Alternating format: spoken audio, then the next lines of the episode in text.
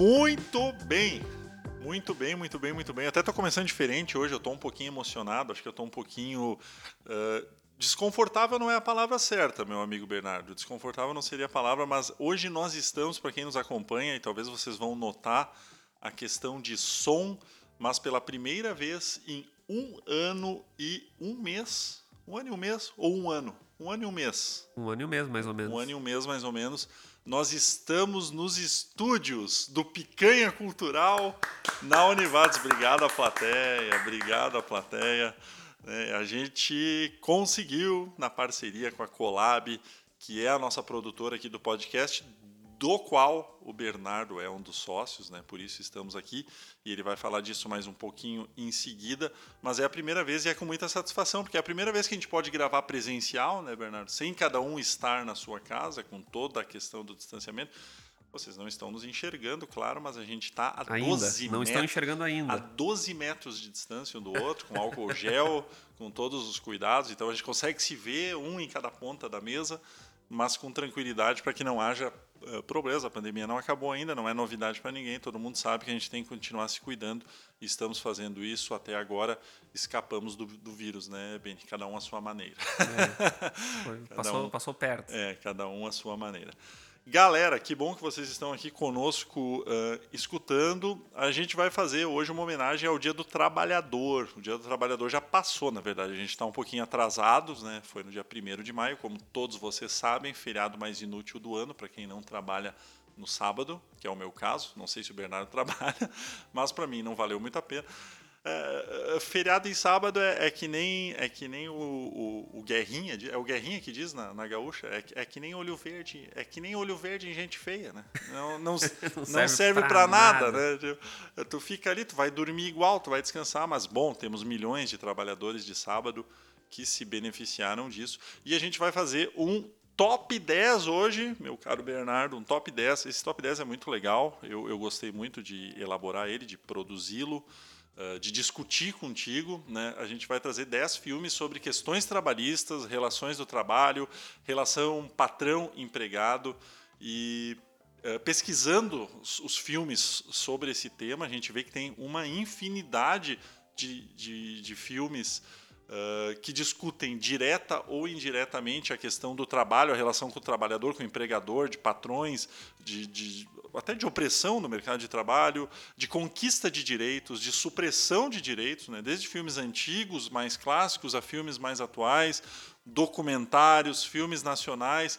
Então a gente vai fazer um top 10, Bernardo, para todo mundo uh, compreender um pouco melhor esse, esse cenário que todos nós vivemos, né? Uh, quer dizer, o Bernardo, o Bernardo é patrão, né? então o Bernardo, na verdade, ele é quem oprime, na verdade. Eu sou o opressor. Ele é o opressor. Eu, por exemplo, aqui tô sem água mineral aqui na minha bancada, então já o vou. O cara vem aqui no estúdio e quer ter água. Eu quero água, eu quero bolachinha, água. quero, quero, né? A, a, a, eu, eu quero PlayStation para jogar, eu quero pizza. Aquelas coisas que as startups hoje em dia fazem, né, para agradar o seu coletivo de empregados. Não, não tem nenhuma, não tem nenhuma, nenhum puff. O pinball,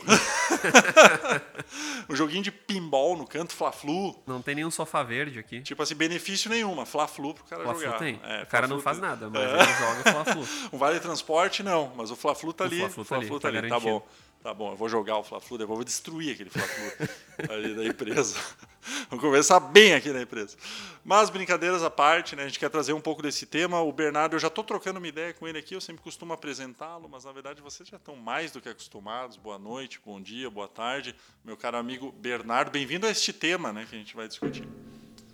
Então tá, pessoal. Sejam todos bem-vindos. Como o Thiago falou, então, é, hoje é a primeira vez, não só a primeira vez que a gente está gravando o Picanha aqui, mas estamos estreando o nosso estúdio. Então, o Thiago já comentou um pouco antes, né? Eu, eu, eu virei o opressor, virei um empreendedor. A gente tem um. Está incubado aqui na Univates, então agradecimento aí ao professor Ney, que está ouvindo certamente, né? Vamos fazer o agradecimento. E estamos aí, montamos esse estúdio. A gente vai trabalhar com educação, não só com educação. Mas como picanha é uma, uma paixão, então a gente vai gravar o picanha aqui também. Mas, Thiago, eu só quero começar com um filme Uhum. E eu vou um filme de 2009, tá? E o filme é Lula, o filho do Brasil. que é filme melhor para falar sobre relações de trabalho, né? O cara aí que um, um, grande comunista, socialista, né? Que revolucionou o Brasil. Esse eu acho que nós podíamos começar com esse filme, né? Ou não? Será que a gente deixa pra não, próxima? Não, eu acho que tu te mantém no muro, Bernardo. Te mantém no muro. Mantém no muro? Te mantém no muro. Te mantém no muro, que acho que é, é mais, mais adequado. Eu não tinha separado esse filme, né? Eu sou um murista, tu sabe bem, né? É, eu, tá. tô, tô em cima do muro, eu não me exponho.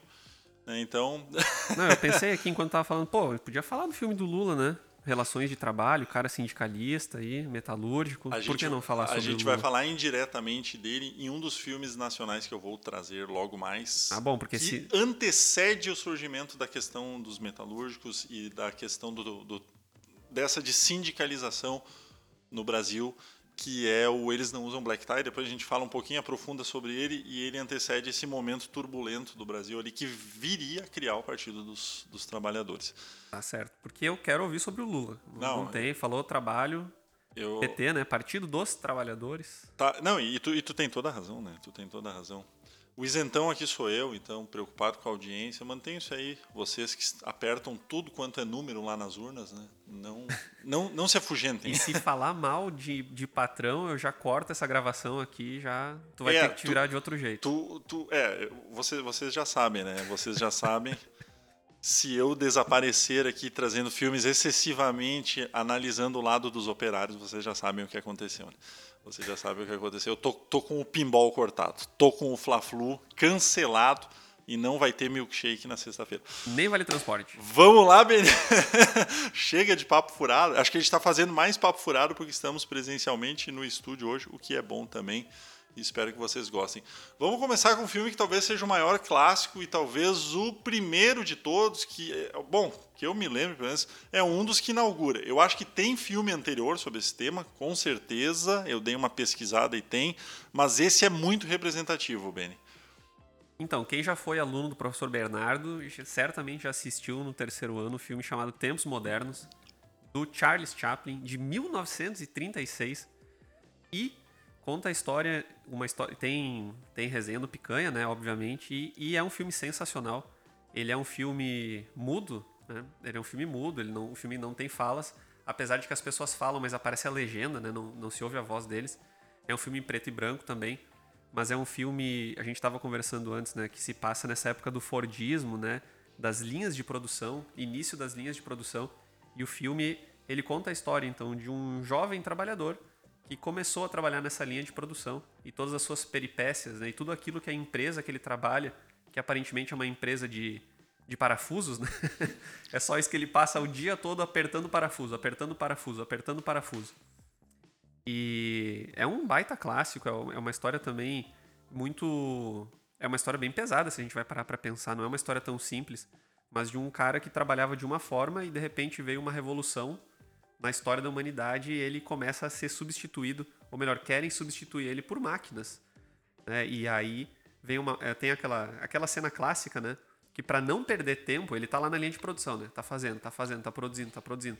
E para não perder tempo, os chefes então têm uma grande ideia e eles acabam criando uma máquina de alimentar para que ele não pare de trabalhar. Então ele tá lá apertando parafuso, apertando parafuso e a máquina vem com os braços e alimenta ele, não dá certo, ele não consegue almoçar. E aí tem pouco tempo para comer e fica e fica aquela coisa, aquela coisa. E claro, o filme é engraçadíssimo, né? Que é com Charles Chaplin, aliás, é o único filme do Chaplin que eu assisti. E é muito bom, porque ele tem muita crítica, ele consegue ser engraçado, ele tem muita crítica e também tem outra cena clássica além dessa, né? Que é ele nas engrenagens, né? Perdido no meio das engrenagens. E isso é uma metáfora muito legal, né? Mergulhado nas engrenagens, assim, a- absorvido pelas É. Isso. engrenagens. E essa é uma metáfora muito legal, né? p- Pro próprio trabalho, né? Que o cara tá ali e ele literalmente ele é absorvido por essas engrenagens, ele não tem saída. E também tem uma história de amor muito legal, né? Ele conhece uma, ele conhece uma moça, uma moça pobre. Ele vai então, ele vai morar. Agora não lembro se ele vai morar com ela, eu acho que ele vai morar com ela. Ele vai, eles fazem idas e vindas dentro Isso. da história. Ele acaba preso em um certo momento, Isso, né? Logo que ele sai da fábrica no primeiro dia, ele vai parar no meio de, uma, protesto. de um protesto de Isso, grevistas. Aí a bandeira de um caminhão cai e ele ingenuamente levanta a bandeira, né? A bandeira do, e é preso, muito acusado de é comunismo, de, de to- toda aquela enxurrada de coisas que vem. Só que na prisão ele é bem tratado, então ele quer fazer de tudo para voltar para a prisão. Então quando ele encontra essa mulher que está supostamente roubando um pão, ele inter, se interpõe e diz: Não, fui eu que roubei esse pão. Ele volta para a prisão. Então faz essas idas e vindas entre prisão, entre eles tentando sobreviver, arrumar um emprego, etc, etc. Né? Mas o Chaplin é, é chover no, no, molhado, né, Benito? Uh, até não sabia que tu tinha assistido só esse filme, né? eu, eu, eu eu até te perguntei, porque tu passa para os teus alunos esse, esse filme, uh, se a galera ri muito na cena da engenhoca uhum, de uhum. se alimentar, porque assim, ó, quando eu revi essa cena, assim. Bom, eu revi o filme recentemente até para colocar no Picanha, para a gente trazer esses temas, enfim. Cara, eu não consigo parar de rir quando eu vejo essa é cena. Engraçado. Ela já foi repetida, replicada, parodiada de tudo que é jeito, por Chaves, por Trapalhões, por etc, etc. A gente já viu isso muitas vezes repetido. Mas o jeito que aquela cena é construída, então o Chaplin tinha isso, tinha essa capacidade única de nos fazer rir e de nos conscientizar ao mesmo tempo. A gente está sendo conscientizado ao mesmo tempo que está vendo um filme muito bacana, muito divertido, muito leve, muito romântico, né? A, a Paulette Godard, que é a atriz que, uhum. que, que interpreta com ele, era muito bonita, diga-se de passagem. Cara, eu ia fazer esse comentário, ela é lindíssima. Muito bonita e viria a ser esposa, do, do, mulher do Chaplin depois. E ela é uma órfã que se junta a ele e fazem peripécias. É legítima coisa aquela altas aventuras na, na sessão da tarde, uhum. né? Mas é, é, um filme divertido. O primeiro terço é aquele que a gente tem mais na memória pelas cenas clássicas, né? Famosas isso, isso da engenhoca, dele apertando os parafusos e saindo na rua para apertar os botões das camisas das pessoas, porque ele está tão alienado naquele mundinho de trabalho que quando ele sai da fábrica ele não consegue escapar daquilo, ele continua repetindo os movimentos Sim, dele. Cara, essa cena é muito legal, muito legal. Indefinidamente, é indefinidamente. Ele vai, as mulheres estão na rua com casacões, com trench coats, assim, ele vai lá apertar os botões isso, do casaco, isso. porque ele passa o dia apertando parafusos, parafusos, parafusos repetidamente. É. Então é um filme que faz essa crítica da mecanização, da repetição da monotonia né, no, no mercado de trabalho, ao mesmo tempo que nos diverte muito, né? nos sensibiliza para a questão toda. Né? Então, é. E só vou responder a tua pergunta. Eu, claro, né? Tem gente que vai gostar, tem gente que não vai gostar, porque também é um filme em preto e branco, né? Uhum. Mas eu nunca recebi uma. Eu nunca ouvi dos meus alunos algo como: ah, esse filme não tem nada a ver, uhum. ou esse filme não foi engraçado, ou não me emocionou. E é muito maluco, né? Porque imagina um adolescente de 16, 17 anos tá falando lá de um filme de 1936, Isso. preto e branco, que não tem fala, e mesmo assim atinge. É a arte pura, né? A arte pura. O Chaplin optou por fazer ele uh, mudo, praticamente todo mudo, né? O, o, cinema falado já existia há uns 10 anos ali, naquela época, porque o primeiro filme falado é de 1927, mas ele, ele ele acreditava na profundidade da mensagem com o cinema mudo, apostando muito no visual, como a gente uhum. sabe, né? Ele sempre foi sim, sim, um muito. artista visual. Né? Então, eu considero, sim, um, um, dos preferidos da vida, inclusive. Uh, o meu preferido, Bernardo, fica aqui até como sugestão aleatória do Chaplin, é o Luzes da Cidade, né? Porque é um filme assim perfeito do início ao fim em tudo que ele discute, né? E, e, e emociona, a assim. Gente, ó, quando a gente fizer o bingo do picanha, sabe aquelas frases que nós sempre falamos? Eu falei do Luiz Chilena ah, já umas sempre. 200 vezes. E Janela Indiscreta. É o meu filme janela, preferido, aliás, é Janela Indiscreta. Você se prepare que o nosso próximo tema já está definido. Nós vamos falar ao final do programa, né? Que tem a ver com os clássicos, né? Fechamos com o Tempos Modernos, Beni. Mais alguma coisa a acrescentar? Esse filme era meio óbvio, né? Falou questões de trabalho. Se nós não trouxéssemos o Tempos Modernos, a galera ia dizer: cadê o Tempos Modernos? É isso aí, cara. Da minha parte, vamos lá, porque tem muito filme tem, ainda para discutir. Filme. Bom, eu falei da classe da classe operária, desculpa, a classe operária vai vir também. Estou com filmes abertos aqui, que tem muitos filmes bons. Onde é que estava aquele que eu queria priorizar, que é um filme nacional? que eu já citei ele em Passan, quando o Beni queria trazer o filme do Lula, que poderia ter trazido também. Se nós não completar 10 aqui, ele fica como décimo. Uh, que é o Eles Não Usam Black Tie, do Leon Hirschman, que é um filme de 1982 que é baseado numa peça do Gian Francesco Guarnieri, que é um dos atores do filme. Né? É, é um filme que tem um elenco para começar muito bom, né? O Carlos Alberto Richelli, a Beth Mendes, a Fernanda Montenegro faz a, a, a mãe, a matriarca, junto com o Jean Francesco. E o Francisco Milani, né? Quem não está ligando o nome à pessoa, o Francisco Milani era aquele ator da escolinha do professor Raimundo, que fazia o seu Pedro Pedreira. Nossa senhora. Pedra 90 só enfrenta quem aguenta. E o Francisco Milani era um ativista da causa operária. Ele fez parte do Partido Comunista do Brasil. Eu pesquisei isso, eu ouvi isso em algum lugar na época que eu pesquisei sobre eles não usam black tie. E esse filme ele é muito legal porque o Gianfrancesco Guarnieri, que é o pai da família, ele é um, um, um ativista uh, político da causa operária uh, e, e, junto, junto a ele trabalha o filho dele, que é interpretado pelo Carlos Alberto Richelli. Só que eles estão, eles estão em polos opostos no, no espectro político. Né? Como o, o Richelli é o filho que já entrou naquela bonança da questão da indústria, né? os dois trabalham numa indústria metalúrgica. Uhum. Uh, só que a, o Gianfrancesco e alguns operários estão insatisfeitos com algumas questões do, do trabalho, estão ansiando por por uh, melhorar as, as, as, condições, né?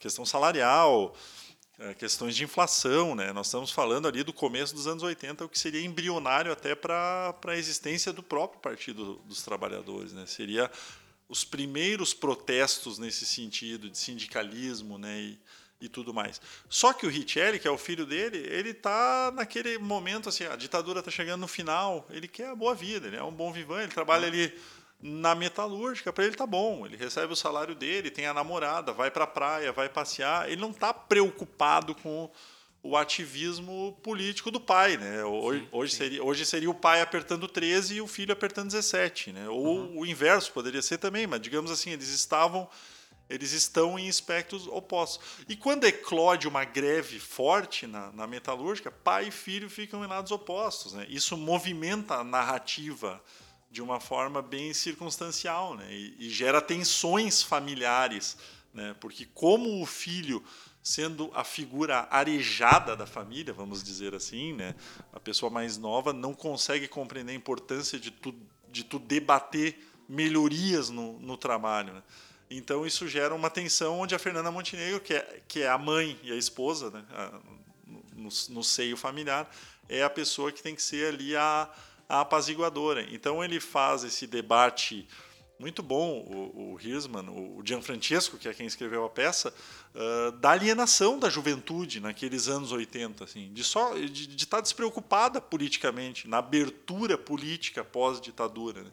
no cenário do Brasil naquela época, enquanto que os mais velhos estão exaustos já de tanta. Sim, já, já passaram boa parte da vida lutando. Né? Já passaram boa parte da vida lutando. Eles querem passar essa, esse bastão adiante porque não avançou ainda, não, não, não teve melhorias, né? não, não, as, os direitos trabalhistas não foram alcançados plenamente. Né? Há dúvidas, há insegurança, há incerteza.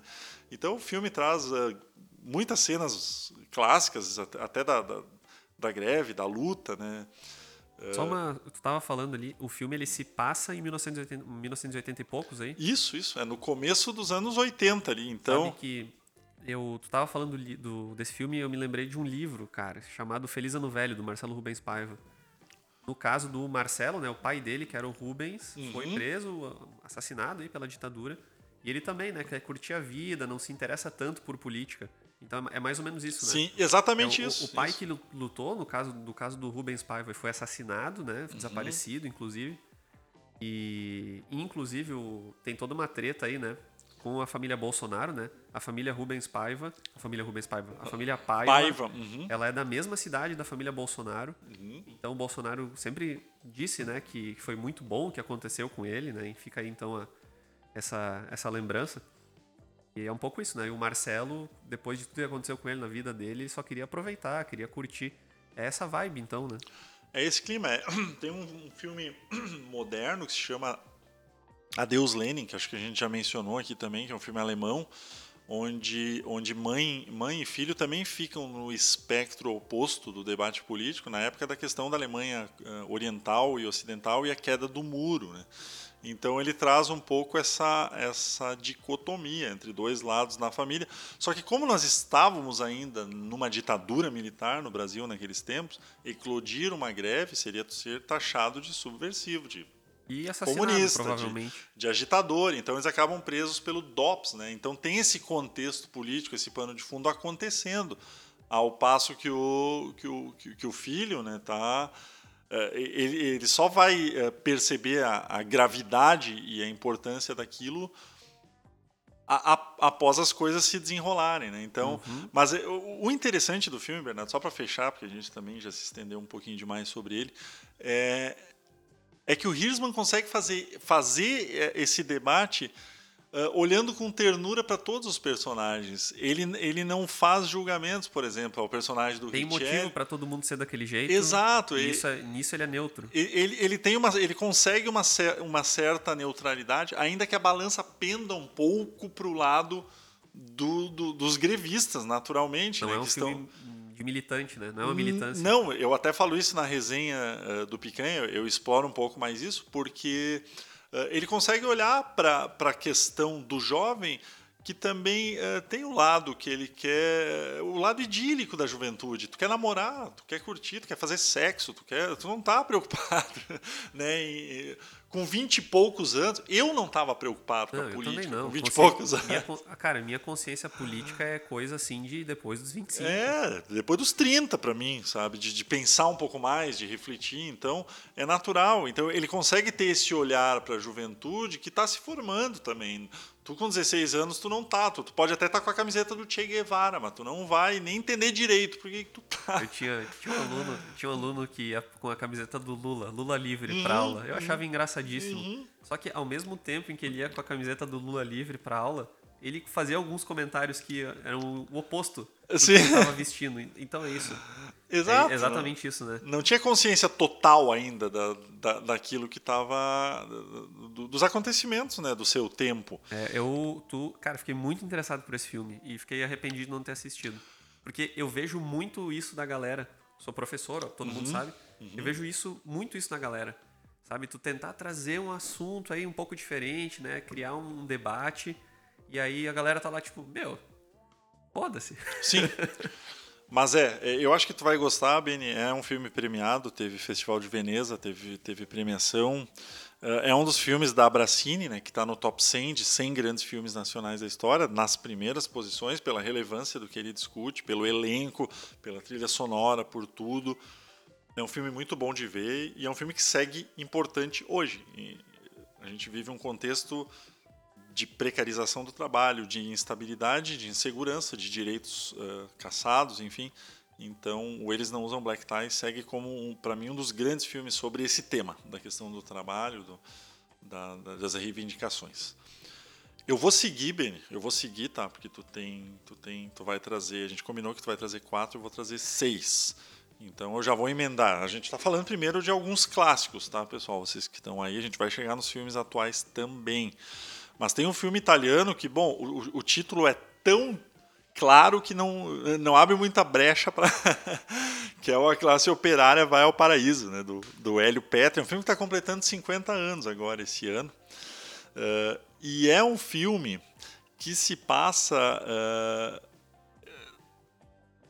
no pós-guerra, em alguma altura ali, entre o, entre o final dos anos 60 e o início dos 70, a Itália viveu um boom econômico eu até trago isso na resenha, que ficou conhecido como outono quente. Opa. Sabe que assistir esses filmes uh, uh, é um aprendizado de história, na verdade, para todos sim, nós, né? Para todos nós. Vocês que assistem filmes clássicos aí ou filmes de outros países, né? É um aprendizado para nós do contexto político, social uh, e etc. E essa época na Itália ficou marcada por muitos protestos, greves, né? E, e de novo o operariado lutando pela sua causa, por direitos, por justiça social, etc, etc. Aí tem um personagem numa classe operária Valparaíso que é o Lulu, que é o protagonista. Ele é aquele cara que pode ser chamado assim do operário padrão. Ele é admirado pelos chefes, né? Tapinhas nas costas, mas é aquele peão, como qualquer outro. Uhum. E no contexto do filme também está para eclodir uma greve, né? Está para eclodir uma greve onde o Lulu fica do lado do patronato. Ele não está achando que a, que a greve vai render muita coisa. Sim, e, sim. E, Conheço figuras assim. É, é, e vive naquele contexto de alienação, de voltar para casa no fim da tarde, assistir a novela, voltar para o trabalho no dia seguinte, não está muito ligado em direitos, enquanto. Sabe, esse é o, o que Mário de Andrade caracterizou como bom burguês. Isso. Ou ele não é da burguesia, esse cara? Ele não, é ele, ele é do operariado, mas ele tem a sua, a sua ah, vida ali. Classe média aí. classe média, exatamente. Passa não o é. dia ali tra trabalhando, produzindo, rodando a porca. De novo, é na indústria metalúrgica, assim como é no Eles Não Usam Black Tie. Quando eclode a greve, ele fica do lado oposto aos grevistas. Ele, tanto que ele, ele é mal visto pelos colegas. Só que num dia de trabalho, ele perde um dedo trabalhando. E daí, quando ele vai ir para a Seguridade Social, ele não tem nada. Ele não consegue acessar o seguro, ele não tem os direitos trabalhistas que o outro lado está lutando. Uhum. Aí, tardiamente, ele percebe o lado que ele está na equação. Ele não é os patrões, por mais tapinha que ele receba nas costas, por mais incentivo, ele não recebeu aumento. Ele, ele é não... descartável, né? Ele é descartável. Se tiver que trocar por um outro empregado que tenha todos os dedos para produzir mais porcas e parafusos, ele vai ser substituído. Aí, tardiamente, ele, ele, ele, ele tem um, uma ele passa a ter uma, algum tipo de, de consciência. Né? O filme quer te mostrar, na verdade, que tu pode até te achar numa condição uh, de estabilidade, né? muitas vezes dependendo, especialmente na indústria, né? onde é um, um, um, sistema em que a produtividade é o que vale. Né? Quanto mais produzir, quanto mais fazer, quanto mais, mais, mais, melhor. Né? Uh, Para mostrar que não, as pessoas têm que estar tá atentas a essas questões, né? Não e, e, e não e não se considerar como uma, uma parte operante dessa elite, né? Muitas vezes tu é só um trabalhador. Mas isso é suco de Brasil, né, cara? É o, é o trabalhador ali da classe média que acha porque, que, que ia para os Estados Unidos pagando em, em 48 vezes, ele era elite, né? Ou quando a gente fala, por exemplo, do vamos taxar os ricos e ele que tem a sua SUV acha que ele vai ser um dos taxados, né? É, é por aí, por aí. Uma autocrítica que, que, que, a esquerda brasileira faz, eu não sou o cara mais preparado para isso, então se eu falar bobagem, vocês me mandam, tá falando bobagem é que quando houve este boom do consumo no, nos anos 2000, se incentivou muito isso mesmo, o consumo. As pessoas melhoraram de vida, né? passaram a comprar mais, passaram a ter acesso a carros, a bens, a viagens, a um pouco mais de conforto familiar. Acho que foi uma coisa meio generalizada, com emprego, com menos inflação, com o dólar com preço bom.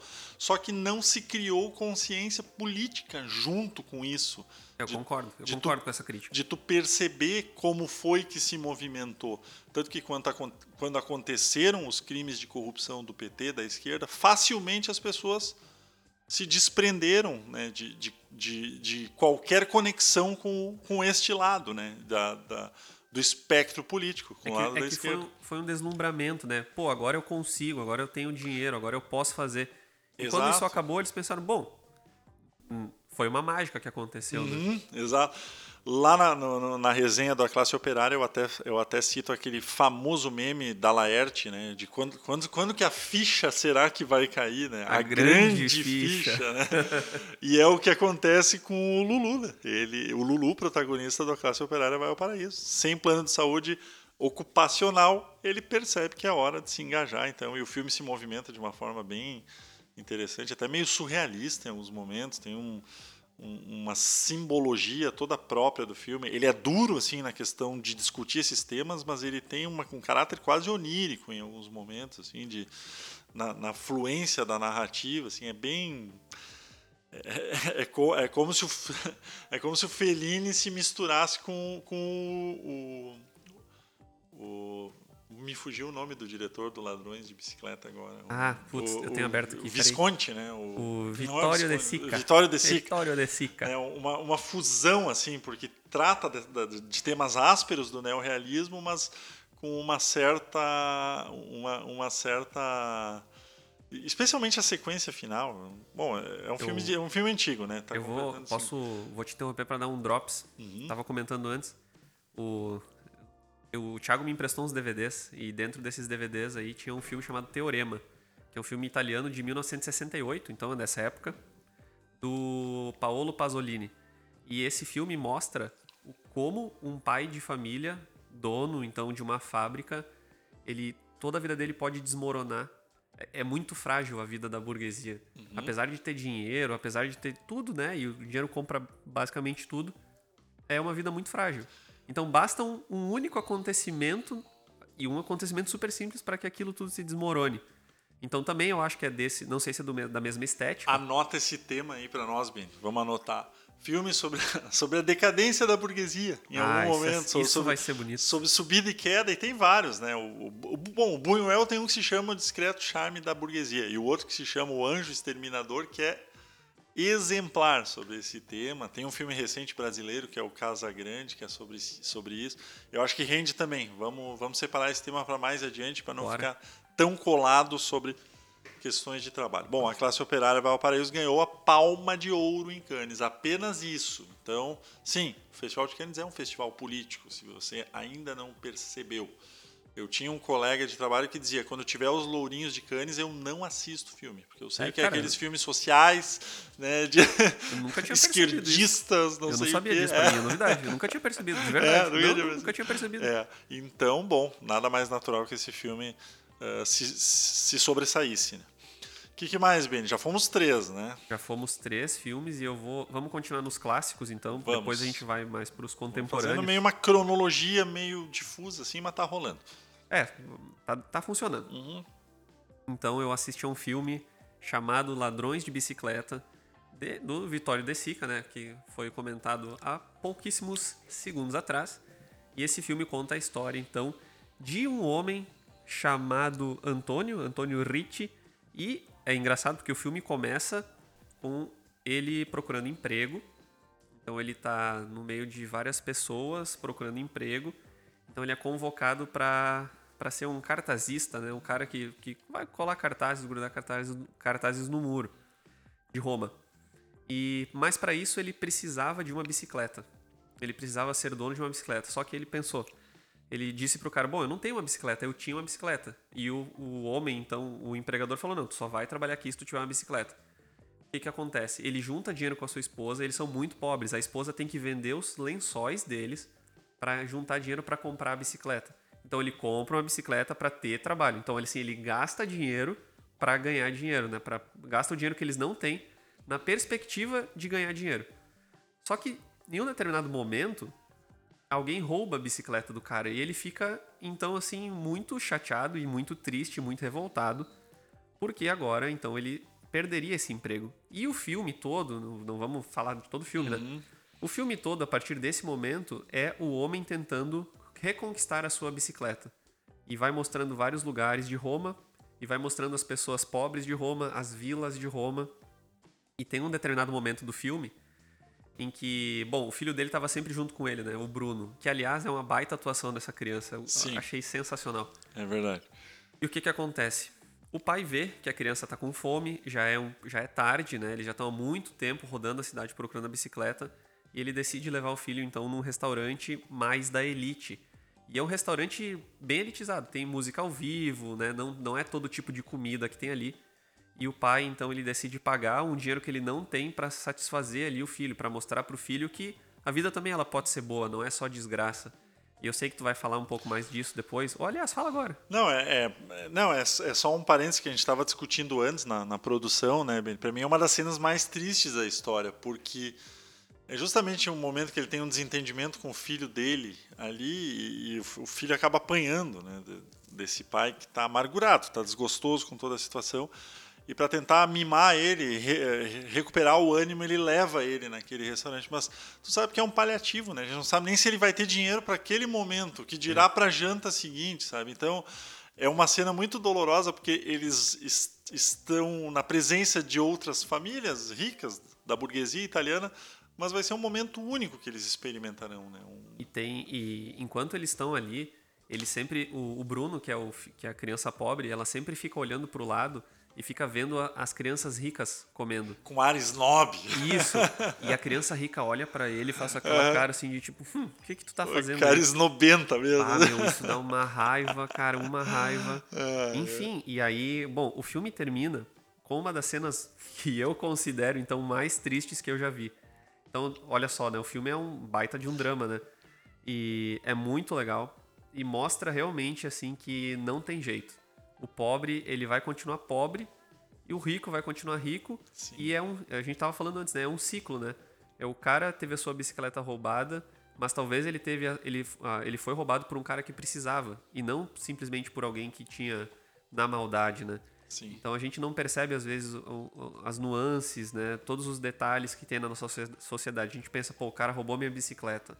Ah, um vagabundo. Ele merece a morte. Vamos matar o cara. Inclusive esse o protagonista, ele faz coisas bem feias e bem pesadas. Sim. E as pessoas, ninguém deseja a morte dele. Claramente vê que ele tem um problema e, enfim. É É um, um, fi- é um filme, circular nesse sentido, que traz esse aspecto também, né, Benito? A gente está muito em voga hoje a questão da, do, do bandido bom é bandido É. morto, né? É um pai de família desesperado que comete um roubo, né? Comete um roubo para tentar dar o que comer para o filho. Como a gente acompanha essa jornada, o, o filme inteiro, eh, quando ele pratica um roubo, a gente está compreensivo com a situação. Inclusive, a gente torce para que ele roube a bicicleta. É ali- então, para tu ver como esse filme trabalha muito bem a questão da moral né, e da ética. Ninguém é. Porque ele não quer roubar a bicicleta. Exatamente. Fica, cara, o filme trabalha ele muito bem. hesita, né? Ele As hesita. expressões são muito bem trabalhadas. Muito bem trabalhadas. Exatamente. Ele, ele hesita por, por, por alguns instantes. É um filme. uh, Ao lado do Roma Cidade Aberta, é talvez o maior uh, exemplar dessa vertente, dessa corrente que ficou conhecida na época, né, como neorrealismo italiano, que é o pós-guerra, Itália devastada e tentando se recuperar. Né? Então a gente traz dois filmes italianos que é difícil não trazer filmes italianos porque dialogam muito com essa questão do, do trabalho, né? E o gringo gosta muito de trabalhar. É, lá, nossa, né, o gringo. Inclu- inclusive, eu tenho, tenho uma pessoa mais velha, minha conhecida, né? é, se eu tô em casa, para essa pessoa eu nunca tô trabalhando. É incrível. Mas, cara, eu tô trabalhando, eu tô produzindo, tô preparando aula, tô corrigindo, tô produzindo os podcasts, tô tocando a Claro, nossa claro. empresa aqui, né? A Collab. Exato. E, e é engraçado, porque assim, hoje tu não foi trabalhar. Não, eu passei Passou o dia, dia trabalhando, trabalhando. Só que eu não tava pregando um, um, Um, um prego. um- prego na parede. É, quem conhece um gringo aqui na região do Vale do Taquari, da onde sai este podcast para o mundo, todo mundo conhece algum gringo aqui das redondezas. Sim, o gringo gosta de trabalhar. eh, e é muito eh, caro esse tema a ele, então, sim, naturalmente a Itália também tem essa discussão nos seus filmes até hoje. Até hoje, Ah, e, e falando nisso de gringo, né? De, enfim, ah, são filmes muito legais que a gente percebe bem a influência né, que a nossa região tem dos italianos, do jeito de falar, do Ah, jeito sim, de sim, pensar. sim. É bem legal. A questão da, da igreja católica, né? Sim, da religião, Tá falando até do. Uhum. Noite de Cabiria, né? Que eu assisti há pouco tempo também, muito, assim, a coisa da igreja. É bem, bem legal o Sim. filme. São filmes assim, a gente, a gente vai fazer um episódio especial sobre os clássicos. Vamos falar agora, né, Ben? Vamos- vamos abrir, falar, vamos abrir. falar, porque a gente está falando de muitos clássicos. O próximo episódio vai ser um top 10 com 10 clássicos. eh, como começar? Né? Porque eu já. Para eu, gostar de clássicos. é, eu já passei pra, por vários amigos, entre eles tu mesmo, Ben. Assim, tipo. ah, mas o que, que eu assisto primeiro? Eu não gosto de filme preto e branco. Eu não gosto de sentir sono vendo filme. A gente vai falar um pouco sobre isso, vai trazer aqueles que são ah, necessários para a gente começar uma cultura de, de filmes clássicos. No próximo episódio a gente vai fazer isso. Então. Certo. É, então a gente vai trazer os, algum italiano vai voltar para cá para nossa base. Vai. Vamos seguir, Beni. Eu não sei quanto tempo a gente está de programa. e- Cara, olha só. Como, olha a diferença de gravar ao vivo, né? De gravar presencial. A gente tá com 40 minutos de é, programa. nós estamos indo para o quinto filme. Nós falamos em top 10. Bom, vamos lá. Agora a gente vai dar um gás porque a gente está chegando na modernidade. Eu tenho um filme que eu assisti pela primeira vez esta semana, mais precisamente ontem, que foi colocado hoje no Picanha, porque eu sabia que ele era muito clássico da questão de, de trabalho, de reivindicação de direitos e de sindicalismo também, que é o Norma Rye, que é o filme que deu a Sally Field o Oscar de atriz em 1979. Eu confesso que eu não sei se é Norma Ray ou Norma Rye. Eu acho que é Norma Ray. Eu acho até. que é Norma Ray. Era um filme que passava na sessão de gala, sempre quando. Nas antigas, naquele sabadão, sabadão de noite, né? acho que. Eu, eu via propaganda desse filme. Não confundam com a banda Norma Jean. É. É. E, nem com a própria Norma Jean, que era Marilyn Monroe. Né? Era Marilyn Monroe? Cara, não sei, pra mim é novidade. Deixa eu que fosse- pesquisar aqui. eu achei que fosse só uma banda. É, deixa eu pesquisar aqui. Norma Jean. Norma Jean. Enquanto o. É, era Mary Morrow. Norma Jean Morters. Ah, bom. Então vai, vai lá. Então tu descobriu que uma banda se chama Norma Jean, então tu já sabe agora por quê. Bom, o Norma Ray é mais um filme de si- sindicalismo. Acabei optando por muitos filmes sobre essa discussão. comunista. Esse, é, isso é um absurdo. Ne- nesse aqui, ele vai para o sul dos Estados Unidos, e eu gosto muito de sul dos Estados Unidos, sinceramente. Um dia nós vamos ter que fazer um, um episódio apenas com filmes sobre famílias do sul dos Estados Unidos e as suas questões. Aquela coisa assim, William Faulkner ah, trazendo, assim, porque o sul, o espectro mais conservador dos Estados Unidos. Então lá nós Vai também. ter, vai ter Tarantino? Hã? Vai ter Tarantino? É, Dependendo, se, se se passar no sul a trama, naqueles estados mais do, do interior, ali sabe? mais conservadores, mais religiosos, mais né, todo, todo aquele lado, assim, Vai, então então vai, ter, vai ter Tarantino. vai ter, provavelmente vai ter. Eh, e ali nós, aí nós vamos para uma indústria de tecelagem nesse caso, né? Que emprega mais de 800 pessoas num pequeno município do sul do- dos Estados Unidos. E ali também eles estão ambientados a condições bem precárias de vida, mas sempre foi assim, né? Há várias gerações, a indústria está ali, né? as pessoas ficam doentes com o trabalho, a vida é essa. Só que um certo dia surge um cara ah, discutindo a possibilidade de fazer surgir um sindicato para discutir as questões de trabalho. Só que os operários não estão ambientados àquele, àquele tema. Então ele se aproxima de uma, de uma jovem, né, que é a norma do, do título, que tem um, um, um, uma, um comportamento um pouco mais eh, progressista já. Assim. É- ela é mãe, de- ela já teve dois, três casamentos, já teve mais relações tu vê no comportamento dela que ela é uma pessoa mais oxigenada, mais aberta para algumas ideias. E ela se aproxima desse cara que surge, ele surge com a ideia, porque é, é um momento nos Estados Unidos, o começo, o final dos anos 80, em que o sindicalismo ganha força nos vários estados né, do, dos Estados Unidos.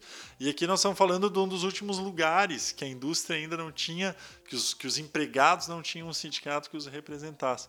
Então a norma vai se aproximar dele, a despeito de toda a desconfiança, eles vão fazer uma amizade e vão passar a lutar por direitos melhores. Né? Basicamente é mais um filme sobre isso, né? cheio de, de, de cenas bem clássicas, assim, de, de- tem uma cena que ela sobe na, na, na bancada de trabalho, ergue um cartaz, sindicato, e enfim, aquela cena clickbait, assim, para Oscar bait, né, que a gente chama hoje em dia, né? Então, eu não vou me alongar demais, porque é mais um filme que discute esse tema, mas ele é bem clássico. Ele foi indicado ao Oscar, ele teve algumas vitórias no Oscar, trilha sonora além da própria série Field.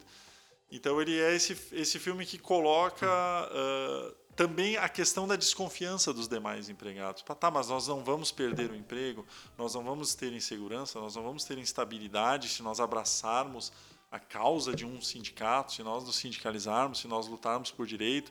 Era um momento incipiente ainda, tu não tinha. Hoje em dia as pessoas têm insegurança na hora de pensar sobre a importância de um sindicato. Ah, porque existem sindicatos eventualmente corruptos, ou ah, porque ah, o sindicato não me ajuda. Mas o sindicato muitas vezes pode ser o caminho para tu discutir questões do trabalho de uma forma amparada, de uma forma legalizada, de uma forma que vai olhar para o teu para a tua causa também, e não para a causa necessariamente Tu- da, da patronal, né? Sabe que eu. Bom, sou. Enfim, trabalho em escola e o sindicato é, é bem presente, né? Bem presente. Uhum. O sindicato dos professores, o CEPERS, o Simpro. Sim.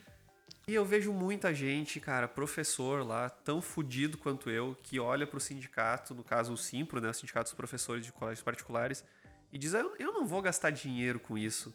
E aí depois, na hora de discutir as suas, os, seus, os seus direitos, Seus direitos. Aí recorre ao sindicato. vai correndo. Então, bah, é- também, cara, muito, falta muita consciência pra galera. É, é legal no filme porque a Norma, a Norma Ray, então a, a protagonista, quando, quando ela se embrenha para esse universo, ela é mal vista pela comunidade, inclusive pelos colegas certeza. industriários, né? Imagino. Ela é taxada novamente de, de, de comunista, de subversiva, de, né, de palavrões, etc, etc, né? Que vocês podem imaginar quando uma mulher mais eh, livre, mais liberal nesse sentido de de, de, busca se comporta assim. Né? Então ela é olhada com desconfiança, ela não está mais tão presente em casa para fazer o jantarzinho para o marido, etc. O filme traz. Eu acho muito legal esse filme ser lá do final dos anos 70 e ele ter sido levado ao Oscar numa época em que a academia era tão conservadora. Então, é por isso que eu acho importante trazer esse filme, ele é antiguinho também, mas é, traz um debate legal, então, o Norma Ray. Uh, eu vou emendar mais um aqui. Eu vou, eu vou vir para a atualidade agora, para a gente fazer um jogralzinho de, de passado é, e presente. Eu tenho depois um de 2015 e o outro de. Não lembro, mas é, são recentes. Eu vou, eu vou trazer um bem recente, que é o Dois Dias, Uma Noite, que é um filme dos irmãos Dardenne. É um filme, uh, uma parceria da Bélgica com a França. Quem gosta de cinema, quando ouve falar Irmãos Dardenne, sabe que estamos falando de qualidade. Né? Os Irmãos Dardenne é, são figurinhas confirmadas nos festivais, Festival de Cannes, uh, entre muitos outros. E aqui eles pegam forte mesmo na, na, questão do trabalho. Eles já tinham pego a questão do trabalho em outros filmes, mas aqui é escancarada a, a, a questão uh, de selvageria do do, do mundo do trabalho mesmo, do, do, capitalismo, assim como um outro filme que eu vou trazer depois. Porque a, a nossa protagonista aqui é vivida pela Marion Cotillard, que é uma atriz que acho que todo mundo conhece, adora e, e bem hollywoodiana, inclusive com participações em filmes como A Origem, por exemplo. Isso, isso. E ela fez o Piaf, ela é protagonista do Piaf, enfim. Só que aqui ela se despe de qualquer vaidade assim para viver uma mulher que sofre de depressão, que está em licença saúde na, na empresa que ela trabalha de painéis de energia solar.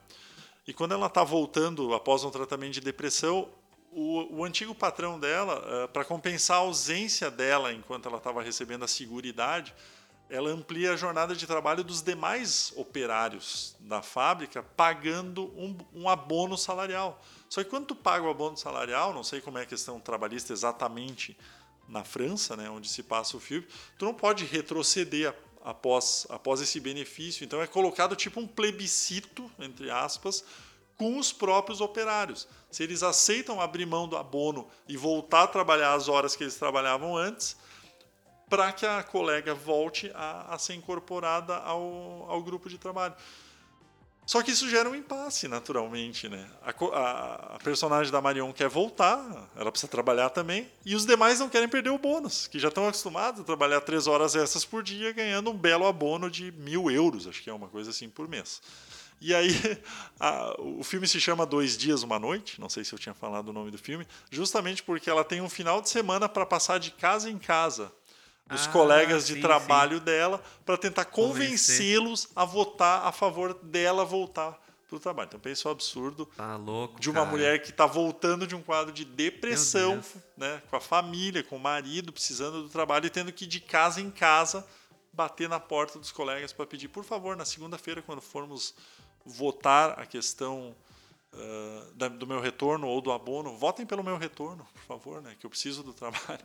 Então o filme faz isso em uma hora e meia, de uma forma maravilhosa, discute essa questão da disputa do mercado de trabalho o tempo todo, né, uhum, que nós uhum. estamos, gente, todos nós vivemos isso, né, enfim, uh, mas de uma forma muito seca, né, muito crua. Os irmãos Dardenne assim, escolam a câmera no rosto, câmera trêmula, clima de documentário, fotografia empalidecida, pouca trilha sonora, aquela coisa assim que é uma constante nesses filmes que nós estamos trabalhando. É, né? são filmes assim pouca que. música, né? A, a, dureza da coisa tá também na parte técnica, né? A gente Isso. não menciona muitas vezes, a gente se foca muito na história, na história mas as questões de desenho de produção, de fotografia, o emprego desses elementos também dialogam né, com a aridez daquilo que a gente está assistindo. Né? Esse filme faz isso muito bem, ele é bem curtinho, é um fiapinho de história, mas ele passa voando ele é melancólico, mas nos deixa esperançosos também com algumas coisas. É um filme legal de ver, Os Irmãos Dardenne, eu recomendo qualquer filme deles. Esse então se chama Dois Dias Uma Noite. A Marion recebeu uma indicação ao Oscar por esse filme, mesmo não sendo um filme de Hollywood. Né? Ela está tá muito bem como uma mulher sofrida, né? dolorida pelo contexto que ela passa. Né? E é um filme bem, bem bacana, vale ser conferido, Benny. Passo a bola de novo para ti. Então tá, vou falar de um filme, na verdade, em sequência, um de 2015 e um de 2016. Uhum. Mas eu vou começar pelo Que Horas Ela Volta, então, de 2015. Um filme da Ana Mui Laerte, brasileiro, né? Obviamente, todo mundo já deve ter ouvido falar, todo mundo já deve ter visto na, na Globo, no, nos derivados. E um filme, então, que a protagonista é a Regina Casé, que, aliás, ela faz muito bem esse papel, né? Da nordestina, empregada, mãezona, né? Até tinha uma novela na Globo esses dias que reprisou que ela fazia esse mesmo papel. E aliás, ela fazia. Ela faz em outros filmes também. Tem um que se chama Três Verões, recente, assim, que é, é o papel. É, é, é o virou meio estereotipado, assim, da Regina, mas ela encarna muito bem, né? Essa Sim, mulher, ela assim. vai muito bem nisso. No... Então, nesse filme, ela é a mãe que saiu do Nordeste, não recordo agora qual é a cidade específica. E ela vem então vai trabalhar em São Paulo ou no Rio de Janeiro? Não, não lembro. Em agora. São Paulo. Em São Paulo. Mais precisamente no bairro do Morumbi. Isso, um bairro rico de São Paulo. E ela é. é empregada, né? Ela é a. Como é que é a palavra agora que falavam? Uh... É diarista, né? A diarista. Doméstica. É, mas enfim. Tinha um... Empregada doméstica. É, empregada doméstica. É. E ela tá lá trabalhando, né? E, e, o pai é arquiteto, a mãe não lembro o que ela faz. Uhum. E é uma família que tem muito dinheiro, tem uma casa muito grande, com uma piscina. E a Regina Casé, essa, a empregada, é ela, a Val, o a nome Val, dela. Re, reabri aqui a resenha do Picanha. Ela, é, ela se aproxima muito do filho dessa família. Então ela acaba justamente aquela coisa, né? Os pais, muito preocupados com o seu trabalho, em ganhar dinheiro, acabam esquecendo o filho. E ela meio que cria o filho, cria o guri. Ok, em determinado momento da sua vida, a filha dela, que estava no Nordeste, vem para prestar vestibular em, em São Paulo e fica na casa dessa família. A partir daí, quando a filha chega, a filha ela se sente uma não uma intrusa naquela casa, ela se sente à vontade ali, afinal de contas, a mãe mora na casa. Ela se sente empoderada, me permita já, já me meter, tu está trazendo aí num contexto do filme, ela se sente empoderada pelos avanços sociais mesmo, que houve nos últimos anos. Né? Diferentemente da mãe dela, que acredita que ter um quarto de empregada é o suficiente, é o suficiente dentro daquele núcleo familiar de conforto e bem-estar, apesar de que ela nunca pode acessar os outros cômodos da casa. A filha não, a, fi, a filha já vem nesse contexto de debate, de de igualdade e etc. Mas eu quero que tu, é, tu siga. Inclusive, a filha é, tem, tem uma questão lá de uma sobremesa, né? A mãe, a Val, que é a empregada, então tem um tipo de sobremesa, tem um tipo de sorvete, e o pai tem outro tipo de sorvete. A filha dela, a filha da Regina Casé, da Val, ela quer tomar o sorvete do, do pai. Ela não, ela não aceita que a mãe e ela tenham que tomar outro tipo de sorvete. Enfim, a história vai acontecendo. E para mim, o ponto alto da história é o seguinte: ela vem prestar vestibular, né? A filha uhum. da Val. E o guri também tem na idade de prestar vestibular. Só que é muito legal porque a menina, a filha da Regina Casé, passa no vestibular. Ela é aprovada no vestibular, imagino eu, da USP, né, um dos vestibulares mais concorridos do Brasil. E o guri rico não passa. E tem uma cena maravilhosa em que eles estão num quarto e a mãe, a, a, a dona da casa, ela, ela olha pro guri e diz assim: tá, tu, tu não passou, mas até a outra passou. Uhum. Como é que tu não passou? E é interessante porque a Val, então, ela, ela tem que consolar o guri e tudo mais. Então a história fica girando em torno disso. Eu, eu gosto muito e desse E é nessa filme. parte que a, que a patroa... Né? Como é que é o nome da atriz que faz a patroa? Eu gosto muito dessa atriz, porque ela está em outro filme que eu adoro, que se chama Ben... A Karine Telles, a, a que faz o Benzinho também. Ela, ela é uma excelente atriz para fazer tudo que... Ela tá no Bacurau também, ela é o casal Bacurau, aquele do, dos estrangeiros, é, né? Os latinos. É, é. Então, assim, só que ela faz a, a, a dondoca, né? a, dona, a dona de casa. Isso aí. E acho que é nessa parte que ela diz assim: ah, o Brasil está mudando, né? Agora o filho da empregada também pode prestar vestibular e passar. O Brasil está mudando. É, então, é, é, é, um filme que traz essa discussão, é, esse contraste de geracional. É, eu até tenho um, um parágrafo aqui, aqui, que quase deveria ler, porque a, é a, a Val, quando ela está falando no telefone com a filha dela, ela diz: Eu moro no serviço, né? Eu moro, sim, eu moro no serviço, aquele estilo da Regina Casé, né?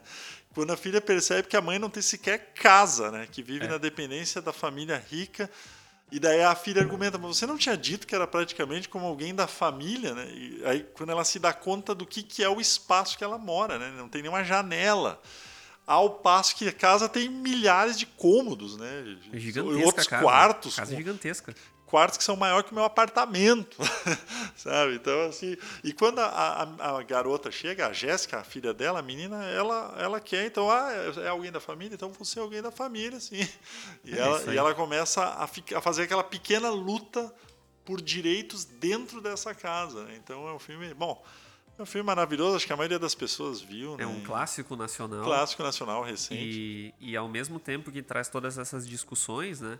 É interessante, é muito interessante a relação da Val com a filha dela, com a Jéssica. Sim. Porque a gente descobre em um determinado Tocante. momento que assim como a Val, a filha também deixou uma criança para trás no Nordeste. Uhum. Então, assim, claro, apesar de todo o avanço, de tudo que está acontecendo, o que é muito bom, tem aquela questão da, do, da um, fugiu a palavra, não, não é ancestralidade, é- não é A genética. descendência. A descendência, né? Descendência, sim. Que, assim, as, as pessoas ali em São Paulo vêm buscar uma vida melhor, só que lá no Nordeste, um lugar então que, teoricamente, né, pelo que o filme mostra, não tem tantas oportunidades, tu acaba vivendo a vida que dá para viver, né?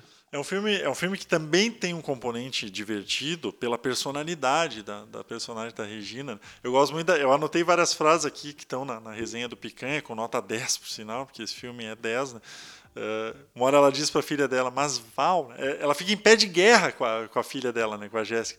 Ela diz: aqui a gente já nasce sabendo o que pode e o que não É. pode fazer quando tu é pobre, né? E a filha vem a questionar todo esse, esse contexto precário que ela vive, né? Insalubre. Ela tem condições insalubres. A mãe dela tem condições insalubres de trabalho, só que ela nunca notou.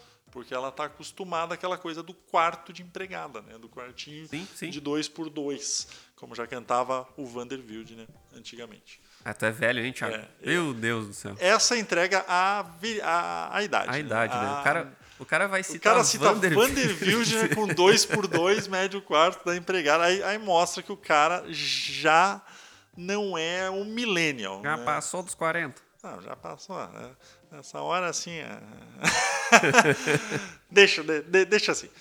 Emenda que tu falou que tem mais um, Beni. Já, já fecha com o teu, o teu outro filme. Encerro a minha participação nos filmes. Nos com- que tu tá trazendo. nos que né? eu tô trazendo com a película chamada Eu, Daniel Blake, do Ken Loach. Não podia faltar o Ken Loach, né? Ah, vai ter lista. Ken Loach. Ken Inclusive, eu tava muito na dúvida se eu falava do, do Ken Loach, né? Do Ken Loach, do Eu, Daniel Blake, ou se eu falava do Você Não Estava Aqui.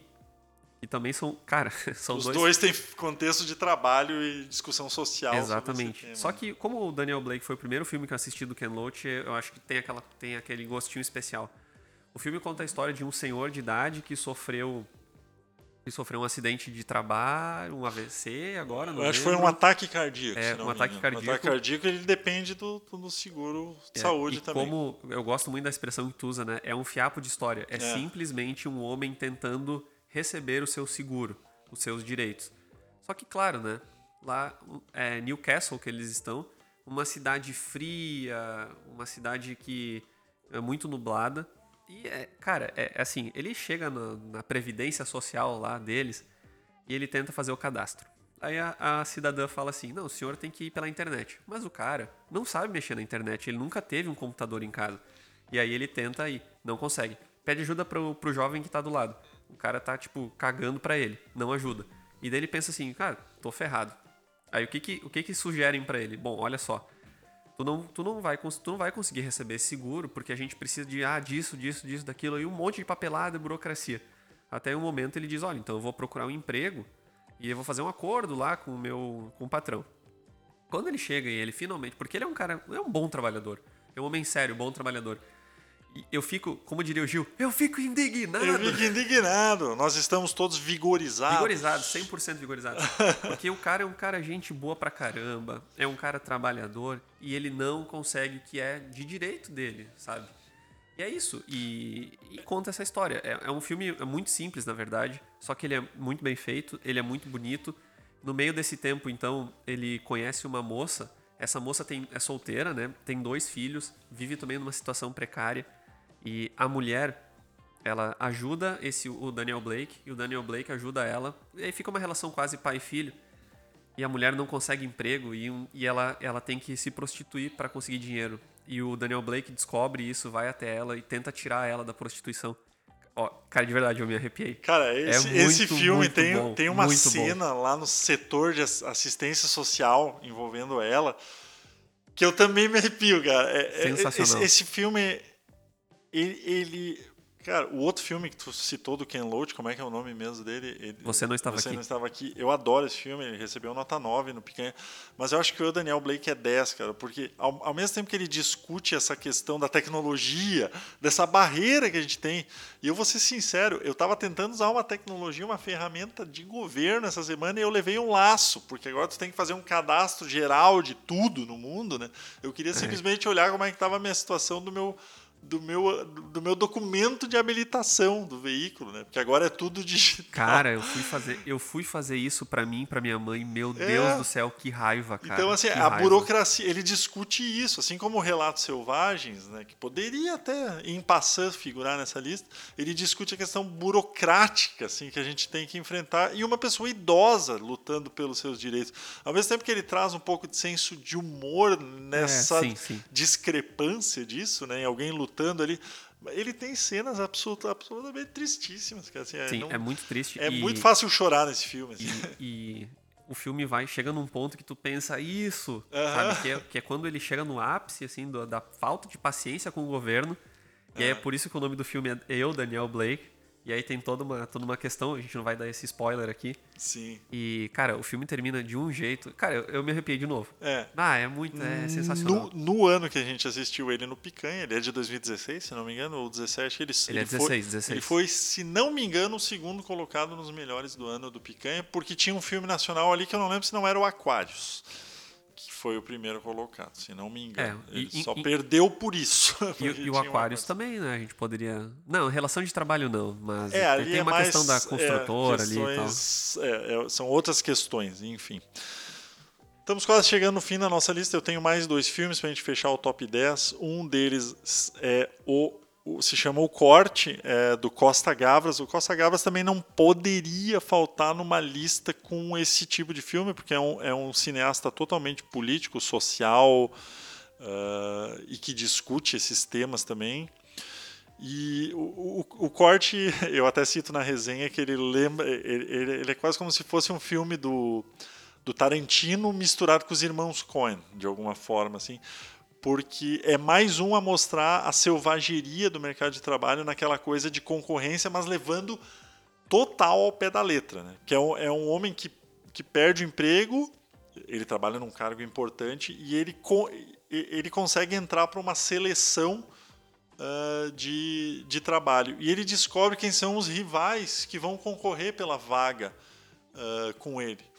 Só que como ele está muito inseguro, são, são quatro pessoas, como ele está muito inseguro em, em conseguir essa vaga, ele, ele resolve literalmente dar cabo dos seus adversários por essa vaga. De pegar e um por um na casa de cada um dos caras. É, é um filme que. nonsense, assim, nonsense, fantasioso, mas que leva ao limite essa coisa competitiva do mercado de trabalho. Leva ao limite isso. Ele resolve literalmente assassinar um por um dos quatro concorrentes antes de chegar à, seleção, porque ele vai ser o único, né? Que vai aparecer lá. Então pensa a consciência de um sujeito eh, desse tipo. Mas é um filme que faz muito bem a questão consumista também do trabalho, né? Enquanto ele está vagando nos seus dias ali, passa um monte de outdoors com mulheres seminuas e consuma e faça não sei o quê. Então ele faz muito bem essa discussão de que o tempo todo a gente está lutando para ter conforto, para ter dinheiro, para consumir também, para ter uma vida estável, confortável, independente do que a gente precisar fazer. E no caso dele vai ser, sim, aniquilar os seus rivais. né? Então é um filme que leva Meu isso Deus. ao limite, ele debocha sobre isso, né? Eh, e ele foi gerado numa época de muito desemprego ali na, na Europa. É um filme de 2005, né? Eh, e se passa, se não me engano, na Espanha ou na França. Foi uma, a França. A França teve uma época ali de 10, 11, 10%, aqui, ó, eu boto na resenha aqui, ó. Ah, em suas andanças, desde, desde o começo dos anos 2000, não são poucas as notícias sobre desemprego na Europa. Na França ultrapassava naquela época 10% da população. Nós estamos hoje com 14% de desempregados, ou eu estou calculando errado, não chega tanto, né? Não chega, era 14 milhões, era, não 14%. Mas imagina 10% da população ativa em desemprego. Então o Tá filme louco. joga luz sobre esse cenário, sobre essa com- competitividade maluca para trazer esse filme que é muito legal. O Costa Gabras é ótimo, né? Ele tem clássicos antigos, né? O Z, Desaparecidos, que são filmes políticos mesmo, políticos, sociais. Eh, tem filmes recentes que tratam de questões de mídia, como O Quarto Poder, por exemplo. É um diretor bem engajado. É um diretor que é figurinha fácil em festivais também por causa disso. Tu já tinha ouvido falar desse, Beni? Nunca tinha ouvido falar. Nunca Le ouvido falar. Couperet, em francês. Em francês. E para fechar, a Vai. gente vai trazer o, um documentário nacional, né? A gente trouxe alguns filmes nacionais, mas para Democracia em Vertigem. Não? Olha, não é, não é, não é o Democracia em Vertigem. Em passant poderia ser, mas é um documentário que está na Netflix que se chama Estou me guardando para quando o Carnaval chegar, que é um documentário do Marcelo Gomes que brinca com a música do Chico Buarque, né? Que ela eu vejo a barra do dia surgindo, pedindo pra gente cantar, tô me guardando para quando o carnaval chegar. Ele utilizava essa metáfora do carnaval muito, né? O Chico na época da ditadura e o carnaval muitas vezes representava a euforia da libertação das amarras da ditadura, né? Então, isso tem estudo sobre isso, inclusive um feito teu, por né? este que Teu vos estudo. fala, né? Que foi o meu TCC falando do disco Construção e de como ele usava as metáforas mesmo e como o carnaval era a representatividade mesmo da festa da cor da vida como uma metáfora para a liberdade política, social, cultural, etc. né? Ali, no caso, o carnaval chega como carnaval mesmo, eh, e a gente vai lá para o agreste pernambucano, para uma cidade que se chama Toritama. Eu nunca tinha ouvido falar. Ela é conhecida por ser a capital nacional do jeans, da calça jeans, porque lá são produzidos 20% das peças de jeans do Brasil. Meu amigo. Isso sob condições absurdamente precárias, como não poderia deixar de ser, de trabalho. Né? Então o filme vai para lá para mostrar como a população local vive num contexto em que está familiarizada com a ideia de trabalhar 18 horas por dia, porque faz parte, né, para ganhar 10, 20 centavos eh, por peça, né, por operário lá, um- uma produção sem equipamento de proteção, barulho, equipamento, sem nenhuma consciência né, do massacre que eles sofrem diariamente, né, um trabalho que escraviza eles, né, sem, sem nenhuma condição de, de saúde. ali. E, e, e por que, que o Marcelo Gomes vai para lá? Porque ele saiu de lá, ele- ele- o diretor do documentário. Então, ele vai jogar luz a esses Legal. trabalhadores, ele vai influir pouco no documentário, mas ele vai trazer um pouco dessa coisa da, da- do observador participante, ele tentando arrancar alguma coisa daquelas pessoas no sentido assim da percepção do universo que eles estão inseridos assim de, de trabalho precário, né? Então é um documentário, né? Um documentário acho que passa o recado também sobre precarização, especialmente, né? Ah, e no momento atual que a gente vive do Brasil, ele é mais do que atual, né? Com as pessoas literalmente precisando se virar, né? Se virar, empreender, tentar né? Ganha, gan- ganhar seu, seu, seu É, pouco o- dinheiro para literalmente sobreviver, para ter o que comer. E ainda sofrendo com esse famoso, né? O processo de uberização do trabalho. né? Exato, né? E é uma. Cara, é uma merda. É, é exa- exatamente isso. É, então, eu até boto ali na resenha que é, é é- ao mesmo tempo é uma experiência meio excêntrica, né? Porque as figuras também são quase folclóricas, os trabalhadores que se apresentam ali. eh, eles aguardam a chegada do carnaval, porque o carnaval vai ser o único momento do ano que eles vão poder descansar mesmo, respirar, porque o resto é 18 horas de trabalho por dia produzindo calça jeans indefinidamente para ganhar centavos por calça e Ah, e, e é muito louco isso, porque a gente pensa em esse, nesse tipo de trabalho escravo, né? Que tu Uhum. ganha muito. Tu pensa assim, ah, na Nike, na China, tu pensa em, em várias. Sim, Né, em grandes. tá aqui. É, isso, exatamente. Tá do lado. Tá do lado, tá do nosso lado. Uma cara. vida de trabalhar, trabalhar, trabalhar, de, de escravidão moderna mesmo. É, Eu tava- é, é isso, é um filme Eu duro. tava. né? Eu fiz um trabalho na escola essa semana, cara, sobre escravidão moderna aí. Os É. alunos tiveram que fazer pesquisas de notícias. Você não tem noção, cara, de quanto trabalho escravo a gente tem hoje em dia. Tipo, assim, dois, coisa de 2020, 2021, cara. Notícias que saíram recentemente de empresas notificadas foram mais de 300. Quem Meu pai do céu, imagina isso. a- a- adotavam um trabalho análogo ao que seria o, o de escravidão. A, a escravidão, né? E também por causa disso, né, a gente trouxe esse tema. Hoje era o Dia do Trabalhador, na semana passada, dia 1 de maio. Todos nós somos trabalhadores, precisamos dos nossos empregos para sobreviver, honramos-os, mas também isso não significa que a gente vai se alienar. A gente está ali, a gente precisa de um sindicato, a gente precisa ter consciência, a gente precisa lutar para não perder os nossos direitos também, né? O, o- todos os dias. A gente está entregando a nossa força de trabalho para para empresas, para patrões, etc, etc, independente da relação que a gente tem, né? Isso. Eu, por exemplo, trabalho numa empresa que eu amo com todas as minhas forças. Eu sou o, o- empregado ideal, né? Mas eu tenho consciência Veste também. a camiseta, eu famoso, participo né? das reuniões do nosso sindicato, eu voto, eu, eu, eu, eu tô lá, eu tô, tô presente. né? Manda um abraço aí pro o, teu sindicato, é o É o CEMAP, CEMAP. Um abraço aí do pro pessoal do RS, CEMAP. que representa muitas, muitos, muitas empresas eh, ligadas ao, ao governo do estado, né? Então eh, faz parte ser sindicalizado, lutar. A gente sabe que não é fácil, eh, mas é importante. É importante e a gente quis trazer um pouco desse universo, né, Ben? Teve muitos filmes sobre esse tema, sindicalização, luta por direitos, eh, opressão, né? A a gente po- pode variar esse tema um dia que a gente quiser, Beni, trazendo filmes com patrões ruins, né? Dá pra fazer aquela coisa, o diabo veste Prada pra baixo, assim, É, né? a- eu tava Tipo- falando antes com a Joana e ela É. falou: Tu vai falar do Diabo Veste Prada? eu falei: Pá, não, porque eu realmente não lembro do filme. Não, e não é um fi- é, é um filme também sobre relações de trabalho, mas ele pode entrar nesse combo, por exemplo, né? dos patrões ruins, Isso. de dificuldade direta mesmo, patrão ah, empregado, né? Mais de uma forma mais veemente, né? Não não no espectro social mais amplo como o que a gente o que a gente trouxe aqui. É, e- Mas dá, dá, dá para variar bastante. É, eu queria fazer duas menções honrosas a dois filmes que concorreram ao Oscar e que falam sobre relações de trabalho. Uhum. É o Nomadland, Faça.